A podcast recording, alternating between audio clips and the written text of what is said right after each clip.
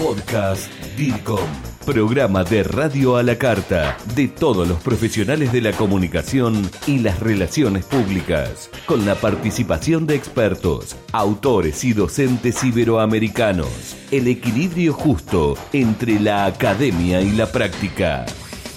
Bienvenidos al podcast DIRCOM con Juan José Larrea.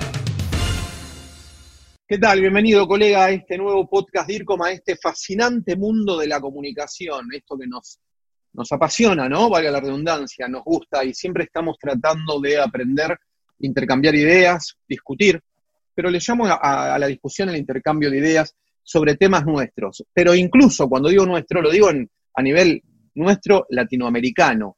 Y por sobre todas las cosas, sabes que siempre lo digo, por profesionales latinos, que tienen nuestro color, nuestra idiosincrasia nuestra manera de ser, para seguir aprendiendo juntos. Y hoy te quiero comentar algo con un colega que ya te voy a presentar y voy a poner en pantalla, eh, un tema que no veníamos hablando. En realidad siempre estamos hablando de qué es tal cosa o cómo hacer tal otra.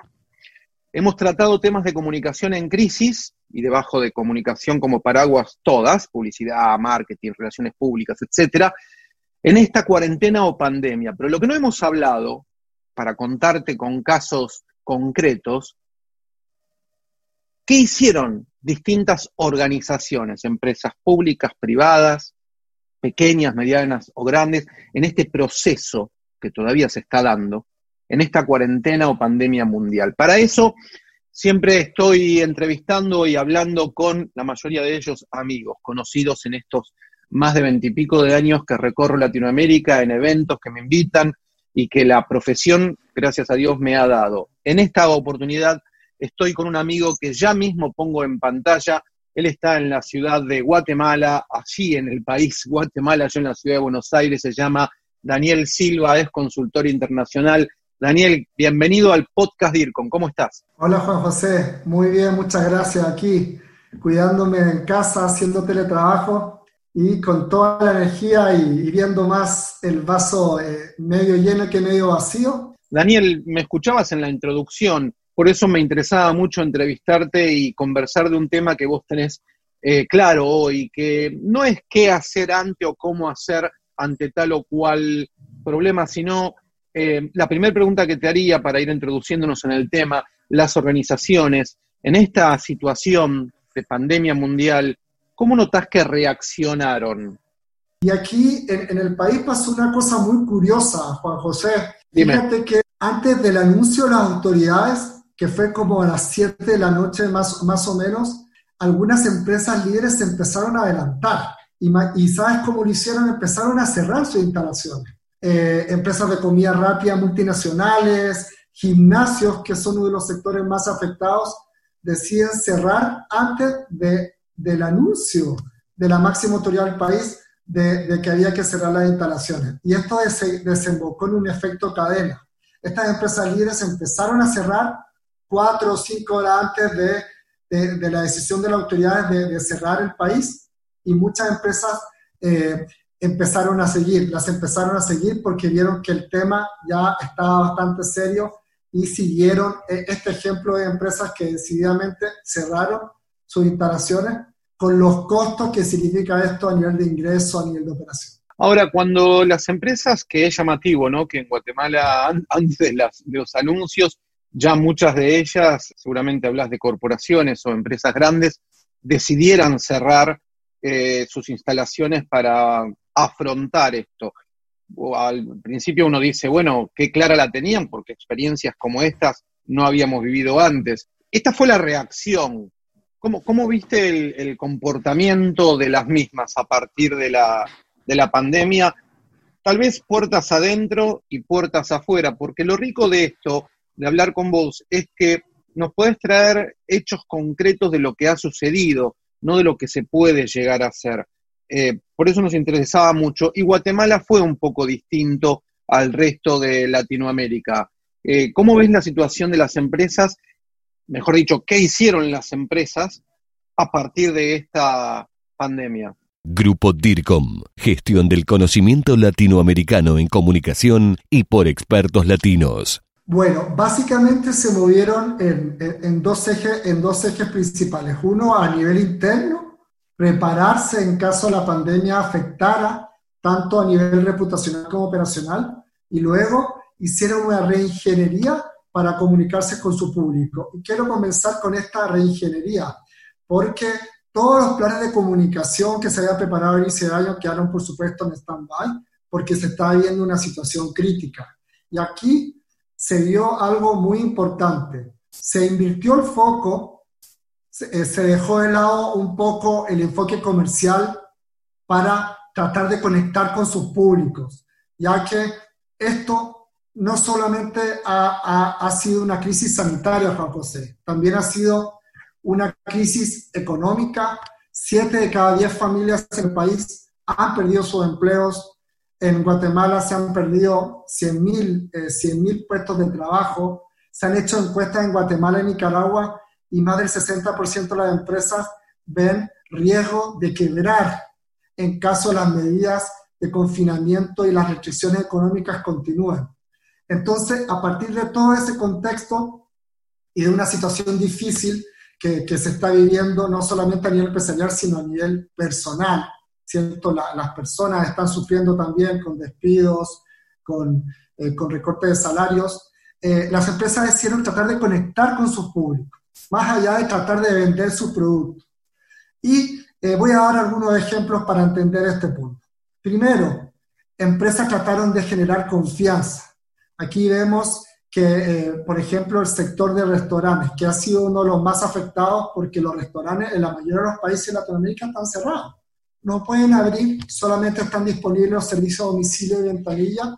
Vemos cómo las empresas eh, trataron de generar confianza y apostando fuertemente por el canal digital, empezaron a transmitir de que los productos que estaban recibiendo, los alimentos que estaban recibiendo las personas que los adquirían, estaban libres de cualquier peligro de contagio o infección por, por este virus.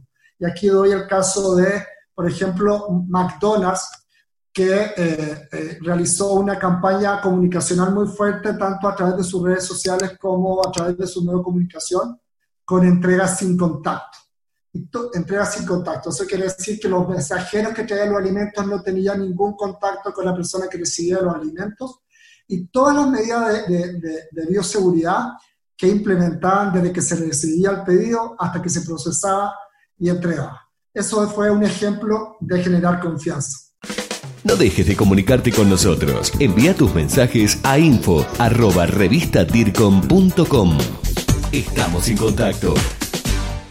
Eh, déjame meterte un bocadillo ahí. Digo, qué buena la actitud de la empresa de esta, bueno, como habrán hecho otras tal vez, y estoy contento de los ejemplos que estás brindando porque nos enseñan los ejemplos también, de comunicar rápidamente e incluso formando, ¿no? Formando a los públicos. Esto es eh, enseñándoles, saliendo de la comunicación comercial, enseñándoles el tema de cómo están los productos, el tema de cómo se hacen los procesos de estos alimentos y cómo también llega a tu casa. Esto es mantener una comunicación que es lo que siempre requerimos, constante y adaptándonos a un escenario del cual estamos viviendo. Me parece genial este ejemplo como para tener el primero, ¿no? Vamos con el segundo. Sí, y la misma empresa, eh, junto con un banco del sistema, eh, también hizo una iniciativa muy importante que es instaló lavamanos públicos a la afuera, a la afuera de su restaurante, ¿ok? Y eso lo hizo en Guatemala, en Nicaragua y Honduras. ¿Y por qué esto es importante? Porque parte de las medidas que nos van a permitir superar esta crisis, Juan José, es que seamos responsables y que tengamos un lavado de manos frecuente. Y aquí vemos cómo esta iniciativa de poner lavamanos públicos, que están disponibles no solamente para los clientes de, este, de esta cadena, sino para todo el público, eh, ayuda a, a, lograr este objetivo, ¿cierto? De que nos cuidemos y que mantengamos nuestras medidas de, de higiene. Otro, otro ejemplo que quiero destacar también, muy importante, es el tema de eh, cómo las empresas se acercan eh, con, con, sus públicos y, les dan tips y recomendaciones para que puedan superar de buena forma este confinamiento que estamos viviendo. Como te decía, siete de cada diez familias han perdido su ingreso y vemos como bancos líderes en Guatemala como BAM, que BAM pertenece a Bancolombia, tú debes conocer este banco, una de las entidades financieras más importantes de Latinoamérica con bancos en Panamá y en El Salvador, eh, hacen una serie de acciones para entregar tips de educación financiera. Esto lo hace a través de sus redes sociales, cómo eh, hacer gastos inteligentes, cómo tener un presupuesto familiar y también lo comunica a través de los medios de comunicación. Y, y las personas empiezan a sentir... Serían algo así como pequeños cursos, pequeños tutoriales para, la, para las comunidades, ¿no? Digamos que, eh, ahora confirmame si esto es así, pero esto está bueno también porque de alguna manera vos transmitís una suerte de, de que estoy preocupado por vos, mis públicos, y también aprovechando en este momento, eh, comparto la, el conocimiento, ¿no? te formo, pero decir yo te formo quizás suena imperativo o soberbio. Entonces comparto el conocimiento. Me parece una muy buena táctica, Daniel, esta. Así es, en el caso específico de BAM se hicieron webinars con expertos en temas de ahorro, en temas de inversión, en temas de emprendimiento, para apoyar a las personas, ¿cierto?, a maximizar su ingreso, ¿cierto?, y poder, ¿cómo se llama?, tener una buena economía familiar. Esa es otra forma de conectar con los públicos. También podemos ver el ejemplo de marcas como Nestlé, que eh, empezaron a entregar tips sobre cómo tener un sistema inmunológico fuerte. ¿Por qué es esto importante? Porque no solamente es el COVID, hay virus estacionales que realmente pueden afectar a, parte de la población y a través de consejos nutricionistas eh, eh, se empezaron a divulgar recomendaciones de cómo tener tu sistema inmunológico más fuerte. Esto se hizo a través de redes sociales, se hizo a través de entrevistas y comunicados de prensa eh, que daba una nutricionista experta en Nestlé, eh, dando consejos como cómo alimentarte mejor, hacer ejercicio, eh, eh, raciones de la comida. Ahora, me parece también espectacular, ¿no? Incluso ojalá que nuestros públicos o los distintos colegas también compartan aquí abajo, en el campo de la descripción de este video o por email, que acá también lo tenés escrito en info.grupodircom.com, ¿cuáles son los casos que vos viste, colega? Le estoy diciendo a todos los demás, Daniel, que han hecho cosas como las que está contando Daniel Silva, ¿no? Desde Guatemala, consultor internacional. ¿Qué has visto en empresas pequeñas, medianas o grandes? E incluso, ya voy con vos, Daniel, pero quiero anticiparles que cuando esto esté terminando, una edición de revista DIRCOM ya se está preparando para convocatoria de qué pasó en la cuarentena desde el punto de vista de la comunicación y temas como los que está contando Daniel son los que se van a requerir.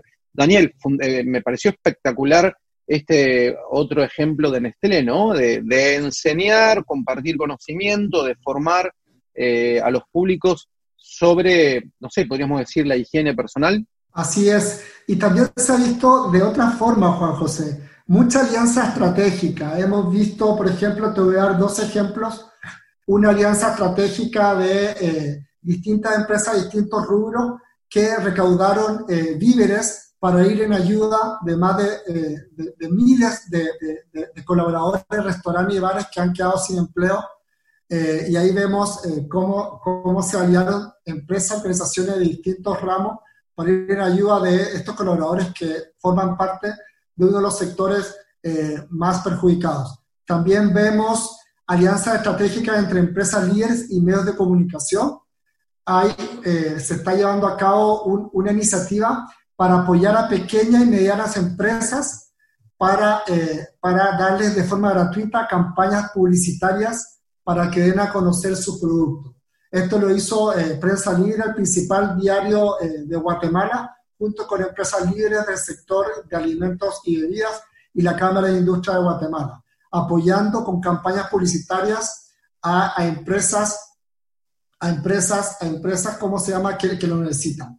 La innovación también ha sido muy importante, eh, Juan José. Tenemos el caso de los centros comerciales. Como tú sabes, los centros comerciales son uno de los sectores más perjudicados por esta crisis y vemos que en, en Guatemala eh, centros comerciales como Parque Las Américas empiezan a vender a domicilio, eh, eh, desarrollando en tiempo récord una plataforma que se llama Call Shop, que permite a través de una sola transacción recorrer virtualmente el centro comercial y hacer varias compras a partir de una sola transacción y ahora, eh, y ahora con servicio a domicilio. Finalmente, el otro ejemplo de alianza, te voy a dar el ejemplo de eh, la empresa líder de distribución de automóviles, que se llama Excel, que llega eh, a un acuerdo con una aplicación muy importante, no sé si la conoces, UAPP, líder en Centroamérica, donde esta compañía de automóviles dona de forma gratuita sus carros o sus vehículos de prueba para que esta plataforma pudiera atender la alta demanda de productos online que se ha estado viviendo en estos meses y, que, y, fomentando que las personas se cuiden y se queden en casa. Y quería compartir también, eh, no solamente hablar de, de, cómo ha sido la comunicación externa de las organizaciones, sino cómo se han preparado. Y como, y como, te, como te he estado comentando, las empresas primero trabajaron a partir de un plan de bioseguridad, cierto, importante para seguir operando, y luego empezaron a desarrollar estrategias de comunicación, identificando distintos escenarios, porque no solamente esta pandemia no solamente puede afectar a las empresas con casos positivos, Juan José, también pueden haber fallecidos, que ya hemos visto, decisiones de autoridades que pueden afectar, que pueden afectar la, la operación de la empresa, ataques en redes sociales, fake news, cierre de instalaciones u operaciones, tanto de forma eh, de, tanto de, de, una decisión que venga de la empresa como una decisión de las autoridades, despidos, desvinculaciones, recortes salariales e incluso visitas de inspección de autoridades para los cuales las empresas tienen que estar preparadas. Y a partir de cada uno de estos escenarios, las empresas eh, líderes en el país, y no solamente hablamos de multinacionales, sino también hablamos, hablamos de empresas, eh, empresas locales, se han destacado para, se han destacado para llevar a cabo planes de comunicación estratégicos que les permitan continuar con su operación y preservar eh, su, reputación. Y aquí quisiera destacar algo que ha sido muy curioso, Juan José, eh, y en el caso de Guatemala, ha sido uno de los pocos países en Latinoamérica en comunicar sus casos positivos eh, a través de sus redes sociales. Eso es curioso en serio, Daniel, ¿eh? porque no es normal escuchar que empresas, no importa el tamaño, nacionales o internacionales, etcétera, comuniquen sus casos positivos de contagio eh, dentro de la organización, ¿no? Eh, pero vos me, me, explicás que en Guatemala hay empresas que sí lo han, lo han realizado. Sí, y es muy curioso porque hablando con colegas de Centroamérica y también con representantes de multinacionales que están en todo el mundo con una presencia muy amplia en Latinoamérica, me ha contado que Guatemala es un caso único, donde múltiples empresas, que estoy hablando de centenares de empresas, decidieron actuar de forma responsable y transparente eh, y comunicaron sus casos positivos a través de sus redes sociales, con los costos que eso significa, ¿cierto? A nivel de reputación, a nivel de, de operación y a nivel de conversación de las redes sociales. Pero yo quisiera agregar de que esto también puede ser considerado como una decisión estratégica, Juan José, porque han habido casos de que por falta de transparencia o por tratar de ocultar una situación, sobre todo en casos de, de positivos masivos en una organización, eh, esto se ha filtrado a través de las redes sociales. Entonces, las empresas que han salido bien paradas de esto y con su, con su reputación a salvo han sido las que han comunicado estos casos no solamente a través de sus redes sociales, sino también eh, cumpliendo con la ley y avisando a, las autoridades. Eh, esto ha ido evolucionando, te, contaré, y lamentablemente tener un caso positivo ya no es noticia en Guatemala. Hay múltiples casos positivos, tanto en empresas privadas como en, en empresas del sector público. Y quisiera destacar una estrategia de una cadena de supermercados grande en el país donde vio, donde empezó a tener casos de forma eh, continuada y frecuente. Y cada boletín que publicaba le generaba una conversación negativa en redes. Y, y entonces, ¿qué decidió esta cadena de supermercados? Inventar un centro COVID 2019 y trasladar toda la información a su página web, donde no solamente ponía los casos positivos, sino también iba actualizando los casos recuperados y todas las medidas de bioseguridad que estaba implementando eso, en sus supermercados. Entonces, ¿esto qué permitió? Disminuir la conversación negativa en sus redes sociales, pero seguirse transparente, porque la, la información estaba ahí en su página web. Y esto generó un benchmark interesante y muchas empresas empezaron a seguir este caso creativo, digamos, de esta cadena de supermercados.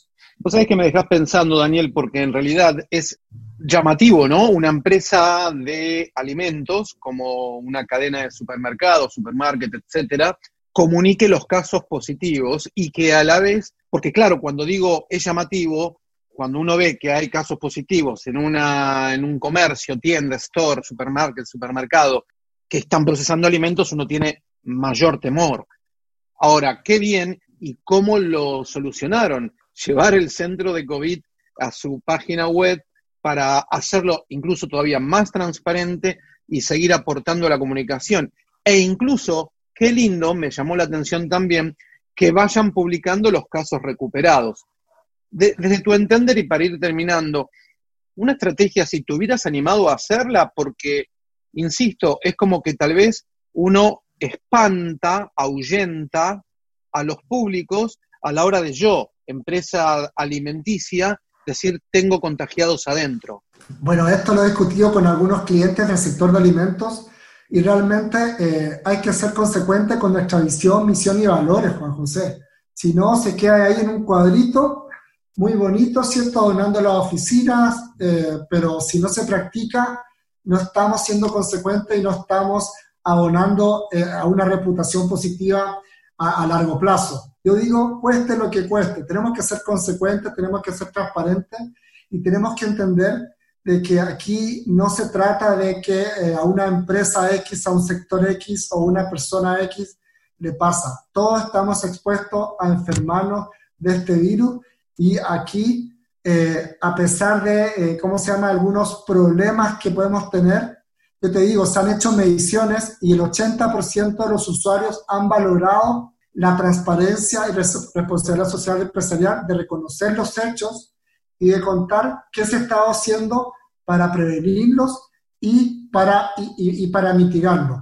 Eh, es una decisión estratégica. Hemos tenido casos contrarios, Juan José, de empresas que han querido ocultar la cabeza cual avestruz y sus propios colaboradores lo han denunciado hemos tenido empresas de que las propias autoridades, a partir de esta denuncia en redes sociales, han hecho visitas sorpresas a estas entidades y puedes creer que no los han, dejado pasar. Entonces, realmente ahí se comprueba de que también empresas que no han tomado en serio eh, la comunicación estratégica para proteger su reputación y operación en tiempos de COVID están siendo afectadas. Por eso yo destaco las empresas que lo han hecho y que han sido transparentes y valientes para comunicar lo que está sucediendo.